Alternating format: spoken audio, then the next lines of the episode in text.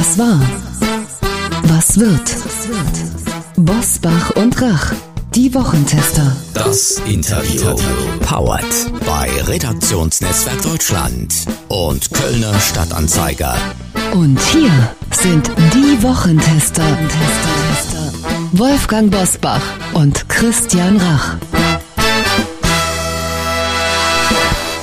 Hallo und herzlich willkommen, Christian Rach hier aus Hamburg. Ein fröhliches Hallo auch von Wolfgang Bosbach aus Bergisch Gladbach. Sie hören eine Interviewfolge der Wochentester mit Spiegel USA-Korrespondent René Pfister. Warum bedroht eine neue linke Ideologie unsere Meinungsfreiheit? Das erfahren Sie in dieser Folge. Wir bedanken uns bei Lidl für die freundliche Unterstützung. Wussten Sie schon, dass im vergangenen Jahr mehr als jede dritte in Deutschland gekaufte Fairtrade-zertifizierte Banane bei Lidl gekauft wurde? Kein Wunder, denn bei der Auswahl an nachhaltigeren Produkten ist Lidl wirklich spitze.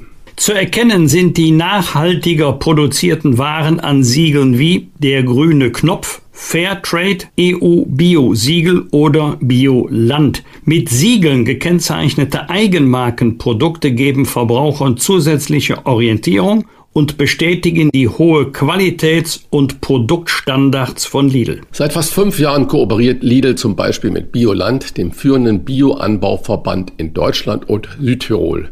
100 regionale Biolandprodukte in verschiedenen Warengruppen und mehr als 300 Bio- oder Bioland-Artikel finden Sie bei Lidl im Dauersortiment. Außerdem knapp 30 Fairtrade-zertifizierte Produkte und rund 450 vegane Artikel. Treffen Sie Ihre Kaufentscheidung ganz bewusst mit den Nachhaltigkeitssiegeln bei Lidl, denn sie stehen für mehr soziale, ökologische und gesundheitliche Transparenz des Angebots für ein nachhaltigeres Einkaufserlebnis zu gewohnt günstigen Preisen. Übrigens werden nicht nur Lebensmittel, sondern auch Elektronik, Haushaltsgeräte, Spielzeug oder Möbel neben der Lidl-internen Prüfung von unabhängigen Instituten eingehend untersucht. Weitere Informationen zu den Nachhaltigkeitssiegeln bei Lidl erhalten Sie im Internet unter lidl.de slash Verantwortung. Hier nochmal die Internetadresse für mehr Verantwortung lidl.de slash Verantwortung. Heute zu Gast bei den Wochentestern René Pfister. Der USA-Korrespondent des Spiegel beschreibt, warum Dogmatismus und Mob-Mentalität die Meinungsfreiheit bedrohen in Amerika, aber zunehmend auch bei uns in Deutschland. Er arbeitet seit fast 20 Jahren für das Nachrichtenmagazin Der Spiegel und ist seit 2019 für den Spiegel Büroleiter in Washington. Sein aktuelles Buch hat er ich zitiere, nicht aus einer konservativen, sondern aus einer liberalen Perspektive geschrieben, wie er ausdrücklich in der Einleitung betont. Warum ihm dieses Bekenntnis wichtig ist, das werden wir ihn gleich fragen. Ein falsches Wort heißt sein Buch und der Autor betont, dass er es für verhängnisvoll halte, Zitat, wenn nicht mehr das Gewicht eines Argumentes zähle, sondern die Hautfarbe oder das Geschlecht einer Person, die das Argument verwende. Die beiden alten weißen Männer, Bosbach und Rach, wollen der Sache jetzt auf den Grund gehen. Herzlich willkommen bei uns Wochentestern René Pfister. Hallo, freut mich. Lieber Pfister, warum wählen Sie das Bekenntnis, dass Sie ein Liberaler und kein Konservativer sind, zum Einstieg des Buches? Und was ist eigentlich so schlimm daran, als konservativ wahrgenommen zu werden? Es ist gar nicht schlimm daran, würde ich sagen, ich bin halt kein Konservativer. Also viele haben ja sich die Frage gestellt, warum schreibt der Pfister ein Buch aus Amerika, das sich mit einer Bedrohung von links für die Meinungsfreiheit beschäftigt, wenn doch Donald Trump noch sozusagen um die Ecke ist und ja die reale Gefahr besteht, dass er wieder Präsident wird. Ich habe das Buch geschrieben, glaube ich, weil ich erklären wollte, warum jemand wie Donald Trump überhaupt Präsident werden konnte. Ja, das hat sicher viele Gründe, aber ich glaube, ein Grund ist, dass die Demokraten sich in den vergangenen 20, 30 Jahren sehr, sehr gewandelt haben. Also auf der einen Seite, glaube ich, haben sie ihre traditionelle Wählerschaft äh, ökonomisch äh, verlassen, ähm, haben ihnen den Rücken gekehrt. Sie haben dafür gesorgt, dass Amerika am Welthandel teilnehmen kann. Das war für Amerika insgesamt äh, sehr ein sehr erfolgreiches Programm, aber ganz, ganz viele Wähler Mittleren Westen, weiße Wähler, Arbeiter haben ihren Job verloren und gleichzeitig hat Hillary Clinton im Wahlkampf 2016 gesagt, also die, ähm, die Wähler von Donald Trump, das seien eben diese rassistischen, sexistischen Deplorables, die Erbärmlichen, ja, wie man wie man es auf Deutsch übersetzen würde. Und ich glaube, man muss sich eben nicht wundern, wenn eine Partei wie die Demokraten letztlich eine Verachtung für ihre ehemaligen Wähler entwickelt, dass die dann sagen, ja gut, dann wählen wir halt Donald Trump, wenn ihr uns so seht.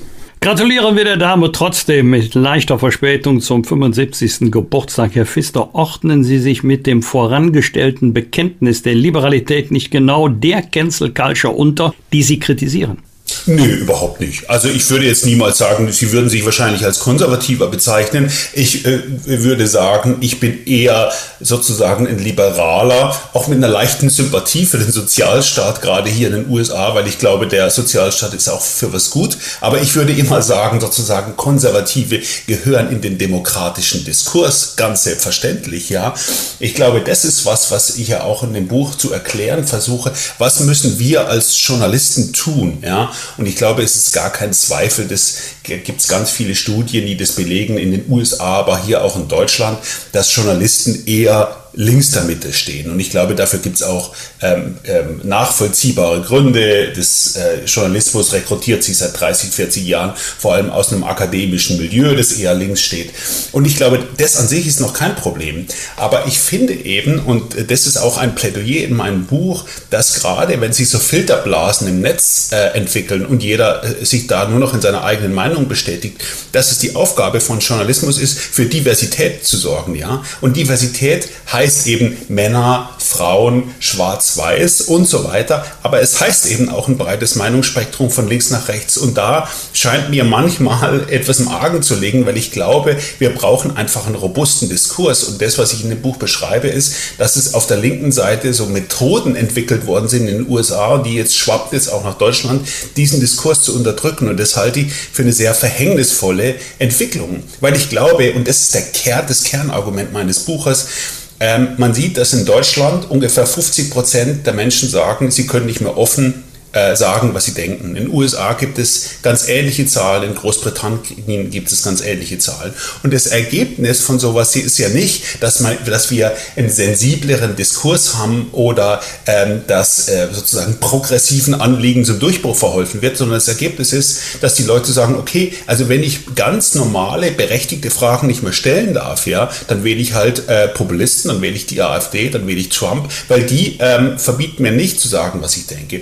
Und ich glaube eben, dass diese Einschränkung des Diskurses, die wir in den USA erleben, dass das ganz, ganz fatale Folgen hat. Aber Herr Fischer, ist es nicht so, dass wir das Gefühl haben, dass die Minderheiten den Diskurs bestimmen und dass man deswegen eher schweigt? Ist es eine Frage des Alters, dass die Älteren nur noch kopfschüttelnd über Gendern und wie Sie auch vorhin gesagt haben, egal wer was sagt, es zählt eigentlich dann die Hautfarbe wird geguckt, wo kommt er her, wird geguckt und darf der das überhaupt sagen, was er sagt? Ist das nicht so einer der Hintergründe? Naja, ich würde sagen, es ist absolut richtig, dass Minderheiten, also in Deutschland zum Beispiel Migranten, in, in den USA die Black Community, dass die am politischen Diskurs teilnimmt. Das ist überhaupt nicht mein Argument, aber ich glaube, was in den letzten 20 oder 30 Jahren in den USA entwickelt worden ist, ist das Argument, dass man sagt, also wenn man eine bestimmte Unterdrückungserfahrung nicht hat, ja, also wenn man nicht der schwarzen Community angehört,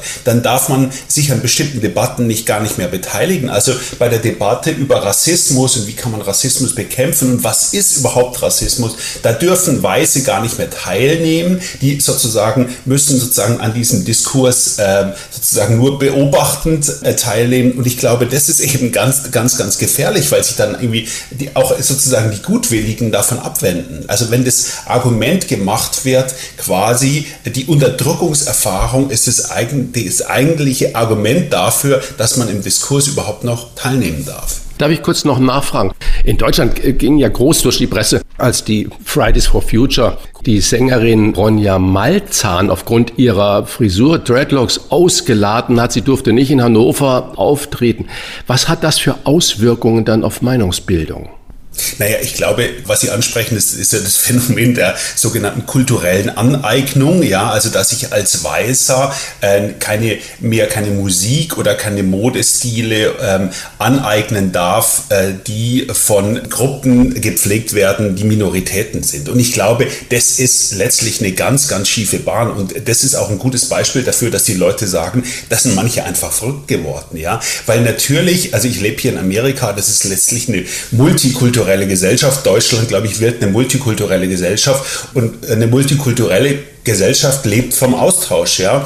Also dass man sozusagen ähm, Dinge von anderen äh, Ethnien, anderen Völkern, anderen Nationen übernimmt, wenn sie einem gefallen, ja. Und wenn man sagt, also ich darf jetzt keine Dreadlocks mehr äh, tragen, weil Dreadlocks ähm, kommen aus der afroamerikanischen Kultur, ein Argument, das auch gar nicht stimmt, aber das führt es zu weit, es kommt zumindest nicht allein aus der afroamerikanischen Kultur, dann sorgt es ja am Ende dafür, dass jeder nur noch sozusagen in seinem Viertel bleibt, in, in seiner Gruppe.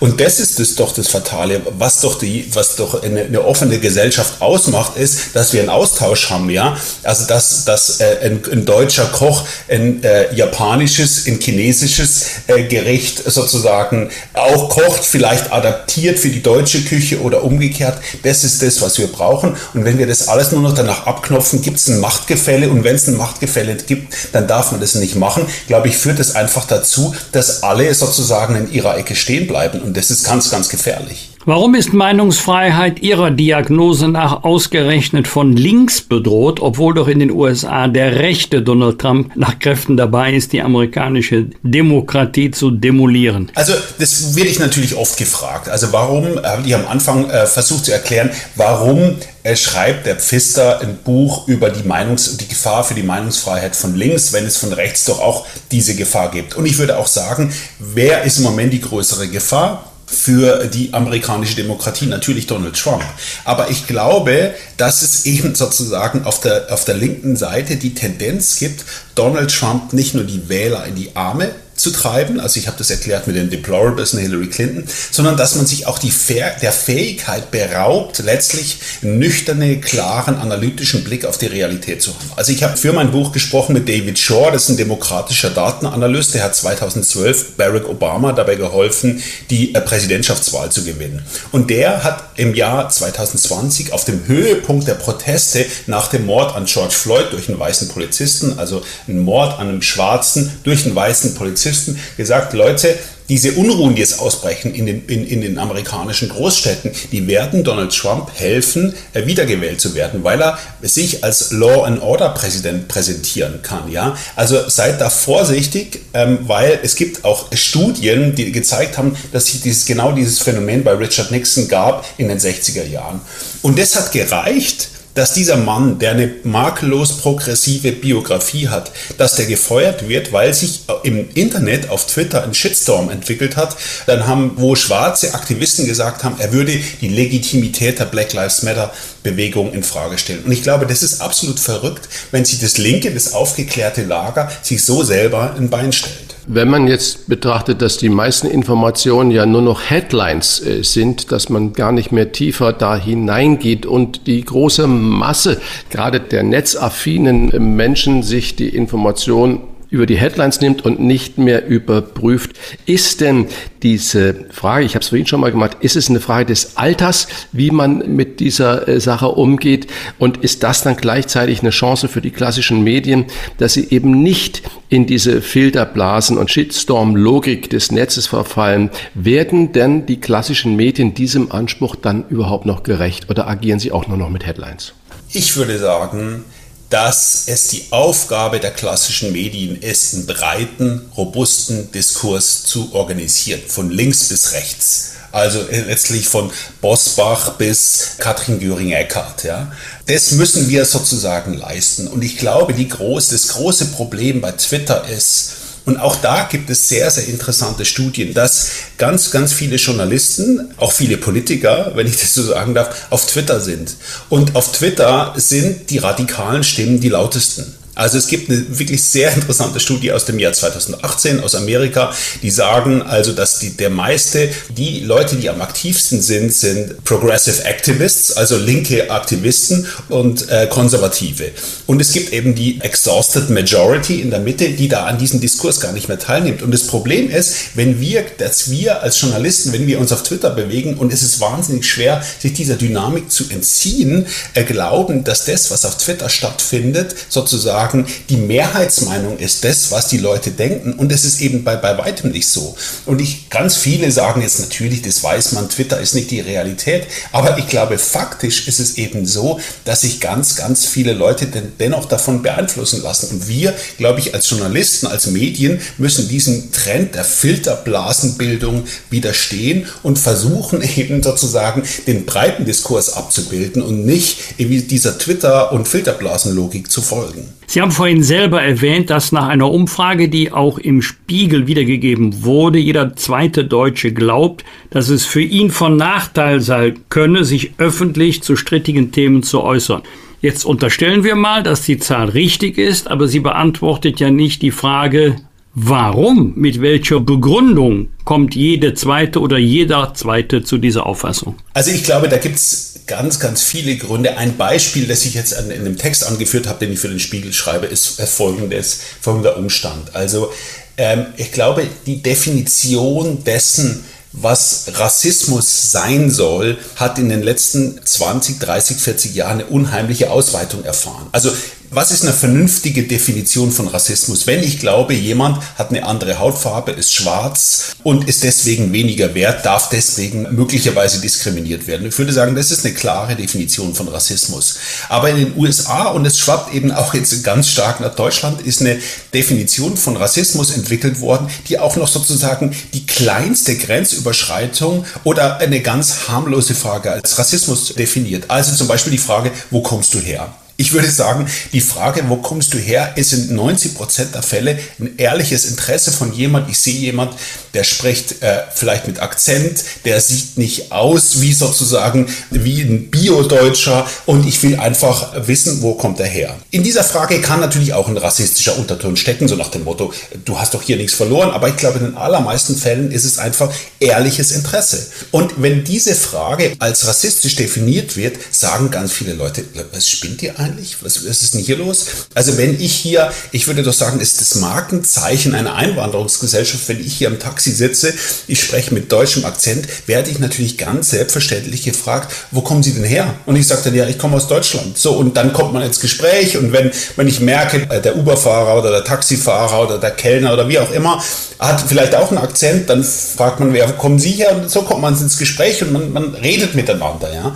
Und ich glaube, wenn, wenn die Leute das Gefühl äh, kriegen, sie, es werden ihnen immer solche Stöckchen hingehalten und wenn sie da nicht drüber springen, dann wird, äh, weist man nach, dass sie Rassisten sind, dass das eben gefährlich ist, weil das nicht dazu führt, dass die Gesellschaft sensibler wird, sondern es führt dazu, dass die Leute nicht mehr miteinander reden und das ist einfach keine gute Entwicklung. Harald Welzer und Richard David Brecht kritisieren in ihrem aktuellen Buch Buch, der auch wirklich ein richtiger Bestseller geworden ist, Titel Die vierte Gewalt, das, was unser Kollege Uli Jörges Rudel Journalismus nennen würde. Werden in den Medien tatsächlich Minderheitsmeinungen zu Mehrheiten gemacht? Ach, äh, das Buch von und Brecht. Also das bezieht sich ja vor allem auf die Debatte über die Ukraine. Und ich finde, ich bin da in dieser Frage wirklich im absoluten Mainstream. Ich finde, dass es wahnsinnig schwer ist zu argumentieren, warum wir die Ukraine nicht unterstützen sollten. Ja? Weil ich glaube, dass die für unsere Freiheit kämpfen, dass die Konsequenzen äh, furchtbar wären, wenn Putin sich da durchsetzt. Und ich habe noch keinen ein Argument gehört, das mich überzeugen würde, das besagt, also wir müssen jetzt die Hilfe da einstellen oder wir müssen die Ukrainer zu Verhandlungen drängen, ja, weil ich, ich finde, das Problem bei diesem Argument ist, dass die, dass Putin nicht verhandeln will, ja. Für was ich ein gewisses Verständnis habe, ist, dass ähm, Leute, die ähm, bei diesen ganzen Waffenlieferungen skeptisch sind, dass die, und das geschieht tatsächlich im Netz, wahnsinnig niedergeschrieben werden. Ja? Also wir hatten zum Beispiel letztens beim Spiegel Juli C., die da auch skeptisch ist und ich habe dann ein bisschen verfolgt, wie die Debatte auf Twitter lief. Da hieß es ja, also eine Frau, die keine Osteuropa-Expertin ist, die dürfe sich zu dem Thema nicht äußern. Das halte ich für absolut absurd. Ja, ich finde, das ist die Frage von Krieg und Frieden und ob sie Deutschland äh, mit Waffenlieferungen am Krieg engagiert, ist eine absolut essentielle Frage und darf sich natürlich jeder daran beteiligen. Also ich habe ein gewisses Verständnis dafür, dass Leute das Gefühl kriegen, die da eine abweichende Meinung haben, dass die da einen schweren Stand haben. Ja? Aber ich finde insgesamt, dass es sehr, sehr schwer ist, eben das Argument zu machen, warum sich die Deutschen da nicht auf der Seite der Ukrainer äh, engagieren sollten.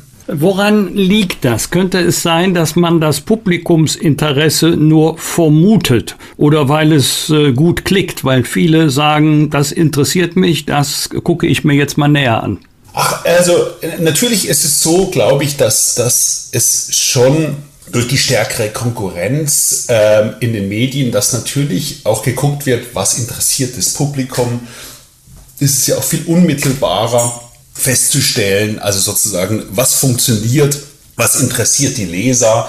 Das hat sicher, macht das, glaube ich, wäre albern zu leugnen, dass das keinen Einfluss auf den Journalismus hätte. Aber ich glaube, was manchmal dazu führt, dass es so eine Einheitlichkeit im Meinungsspektrum von, von liberalen Medien gibt, ist, sind zwei Dinge. Das eine ist, glaube ich, dass Journalisten politisch eher sozusagen, also man kann das nicht ganz verallgemeinern, aber ich glaube sozusagen der Trend ist klar, dass Journalisten eher politisch links der Mitte stehen und dann eben, das wird noch verstärkt durch Twitter. Also dass es, glaube ich, für viele ganz, ganz schwer ist, auch mal Meinungen zu vertreten, die in der eigenen Filterblase, Twitter-Filterblase, in der Filterblase der eigenen sozialen Medien quer zum Mainstream liegen. Ja? Also es gab ein sehr, sehr interessantes Interview mit dem neuen Chefredakteur äh, der New York Times, der das auch beklagt hat. Also der erstens gesagt hat, er würde sich wünschen, dass seine Leute weniger auf Twitter unterwegs sind und dass andererseits es ihm auch schwer fällt, Leute zu finden, die er auf umstrittene Themen ansetzen kann, weil die ganz genau wissen, dass es dann Prügel gibt ähm, auf, in den sozialen Medien. Und ich glaube, das ist sozusagen so ein Teufelskreis, den wir durchbrechen müssen. Ich glaube, wir müssen halt einfach auch, wie wir als Journalisten, als Medien den Mut haben, unsere eigene, auch mal Meinung zu vertreten, die quer zu unserer eigenen Filterblase liegt. Ja. Quer zur eigenen Filterblase war ja der Aufschrei über in Deutschland erschienene neue Buch des jungen Winnetou und dann, es ging ja sogar so weit, dass der Verlag die Erscheinung und die Weiterverlegung des Buches zurückgenommen hat. Was dann ja passiert ist, ist ja das Erstaunliche, dass es eigentlich von den Mainstream-Leuten, von der gesamten Bevölkerung einen Aufstand gab, dass man sagt, wir wollen uns unseren Winnetou nicht kaputt machen lassen und es ist noch der edle Held und so weiter. Hat da die Mehrheit, die sonst schweigende Mehrheit der Minderheit, die gesagt hat, wir müssen auch Winnetou in Frage stellen, in Riegel vorgeschoben? Ich fand, es war ein bisschen lächerliche Diskussion, aber doch eine notwendige, weil es schon natürlich äh, was vorweggenommen hat, was in den USA ganz häufig passiert. Irgendein Buch erscheint, irgendein Artikel erscheint. Es gibt einen Aufschrei äh, auf Twitter, in dem Fall war es ja auf Instagram und die, äh, die Unternehmen, weil sie Angst vor der Kontroverse haben, knicken sofort ein, nehmen das Buch vom Markt, äh, ziehen den Artikel zurück, feuern den Journalisten und so weiter. Und das ist in dem Fall nicht passiert. Und, ähm, und ich glaube, das war gut. Jetzt nicht äh, weil es so wahnsinnig wichtig ist für die Meinungsfreiheit, dass das 48. Winnetou Kinderbuch erscheint, sondern weil ich glaube, dass das für was Grundsätzliches steht. Also in den USA gab es zum Beispiel die Debatte darüber, ob die Memoiren von Mike Pence erscheinen dürfen, also dem Vizepräsident von Donald Trump. In dem Verlag Simon Schuster gab es eine riesige Debatte, also dürfen wir das Buch von Mike Pence verlegen? Und ich würde natürlich sagen, natürlich ähm, müssen die Memoiren von Mike Pence erscheinen. Der ist jetzt wirklich überhaupt nicht politisch auf meiner Wellenlänge, aber am Ende am 6. Januar, als es diesen, die Erstürmung des Kapitols gab, hat sich Mike Pence gegen Donald Trump gestellt. Ja? Und wenn solche Bücher nicht mehr äh, erscheinen würden, das wäre natürlich eine, eine massive Einschränkung der Meinungsfreiheit. Also insofern fand ich an dieser Winnetou-Debatte doch dann erfreulich, dass man auch mal in Unternehmen gezeigt hat, pass mal auf Leute, äh, reagiert nicht immer so vorauseilendem Gehorsam auf äh, Empörungen im Netz, sondern guckt doch, äh, steht doch mal auch zu euren Entscheidungen und verteidigt eure Leute. Ich glaube, das ist auch eine Erfahrung, die man hier in den USA ganz oft sieht. Also wenn, wenn die, die Unternehmen denken immer, wenn es ein bisschen, ein bisschen Gegenwind im Netz geht, müssten die sofort einknicken. Aber ich glaube, wenn, wenn, wenn die Leute dann sagen, also wir verteidigen jetzt auch mal unsere Mitarbeiter, wir, wir, wir verteidigen jemanden wie David Shore, den ich vorhin äh, erwähnt habe, und knicken nicht ein vor dem Proteststurm im Netz, dann ist dann auch der Spuk ganz schnell wieder vorbei. Ja? Also die Macht letztlich des Internets und die Macht des Shitstorms ist ja auch immer nur so groß, äh, wie die Unternehmen bereit sind, sich davon beeinflussen zu lassen. Könnte Ihrer Überzeugung nach oder Ihrer journalistischen Erfahrung nach ein Rezept gegen die Bedrohung der Meinungsfreiheit oder Meinungsvielfalt sein? Die Politik sollte sich mehr Boris Palmer und Sarah Wagenknecht erlauben. Also ich bin bei, bei äh, Sarah Wagenknecht, ich bin politisch überhaupt nicht deren äh, Meinung und ich finde auch, der Palmer äh, hat es äh, mit seinen äh, Kommentaren oft fürchterlich übertrieben, aber ich glaube sozusagen, was uns gut tun würde, ist ein bisschen mehr Gelassenheit in der Diskussion und vor allem, dass man den anderen nicht immer die finstersten Motive unterstellt. Also wenn einer mal ein falsches Wort benutzt oder vielleicht vielleicht mal einen krummen Satz, dass es dann nicht sofort heißt, der ist ein Rassist oder ein Sexist und der darf nicht mehr an der Diskussion teilnehmen. Das ist doch die Mechanik, glaube ich, die wir so oft erleben, dass, dass es den Versuch gibt von Leuten, die, äh, die halt manchmal irgendwie ein bisschen klarer, ein bisschen deutlicher formulieren, dass, die Versuch, dass es den Versuch gibt, die vom Diskurs auszuschließen. Ja? Ich bin ein großer Fan des Tabus ja, in vernünftigen Grenzen. Also ich finde, wenn Alexander Gauland sagt, die Nazi-Zeit war ein Vogelschiss in der deutschen Geschichte, dann ist es eine absolute Grenzverletzung und es gehört geächtet, ja. Aber ich finde, äh, ähm, sozusagen, wenn wir die Tabus zu weit ausdehnen, wenn die Leute alle das Gefühl haben, sie gehen nur noch auf rohen Eiern und sie können nicht mehr sagen, was sie denken, dann glaube ich, äh, führt es eben, wie ich, wie ich gesagt habe, nicht dazu, dass wir einen besseren Diskurs haben, sondern es führt nur dazu, dass wir äh, so eine Polarisierung erleben werden wie in den USA, ja. Und das ist ja das Furchtbare. Also ich erlebe hier quasi die Demokraten, dieses akademische, äh, die akademische Diskussion in Vierteln wie hier, wo ich lebe, in Washington im Nordwesten, wo also sozusagen, wo man jeden neuen Sprachcode irgendwie nachvollzieht und, und weiß, wie man sich äh, auszudrücken hat, ja. Und auf der anderen Seite das republikanische, das Trump-Amerika, wo dann irgendwie sozusagen auch noch die, der platteste Spruch als offene Meinungskultur gefeiert wird. Und ich finde sozusagen, sozusagen, wir brauchen doch irgendwie sozusagen einen vernünftigen Mittelgrund, wo Leute, die an der Demokratie Interesse haben, miteinander diskutieren und sich nicht äh, Wörter wie Rassist oder Sexist an den Kopf schmeißen. Sie äh, beenden Ihr Buch mit folgendem Zitat. Noch haben wir in Deutschland keine amerikanischen Verhältnisse. Definieren Sie uns mal das noch. Wie lange wird es noch dauern, bis dann Wolfgang Bosbach und ich dann unter den amerikanischen Verhältnissen zu leiden haben? Also meine Hoffnung ist ja, dass wir, dass wir es schaffen, dass wir keine amerikanischen Verhältnisse haben, ähm, dass wir nicht in so eine Polarisierung reinlaufen, äh, wie die unter denen die USA leiden. Ja? Und ähm, es gibt auch irgendwie da schon glaube ich, Anlass zur Hoffnung. Also wir haben jetzt auch kein so extrem polarisiertes Mediensystem. Ich glaube, das spielt in den USA eine ganz, ganz große Rolle. Aber ich glaube, wir müssen uns halt eben davor wehren, dass diese Mechanismen, die es in den USA gibt, dass die einfach nach Deutschland schwappen. Also, dass man das, das linke Lager, das progressive Lager, und ich glaube, da ergibt es schon Tendenzen dazu, dass die definieren quasi, wer noch am Diskurs teilnehmen darf und alle anderen aussortieren, weil sie angeblich, das wurde mir auch zum Beispiel vorgeworfen, dass ich jetzt, wenn ich das Buch schreibe, dass ich jetzt rechte Narrative Perspektive bedienen würde. Ja, also das Cancel Culture ein Kampfbegriff der amerikanischen Rechten ist, ein Kampfbegriff von Donald Trump. Und wenn man sagt, es gäbe Cancel Culture, dann würde man damit ein rechtes Narrativ bedienen.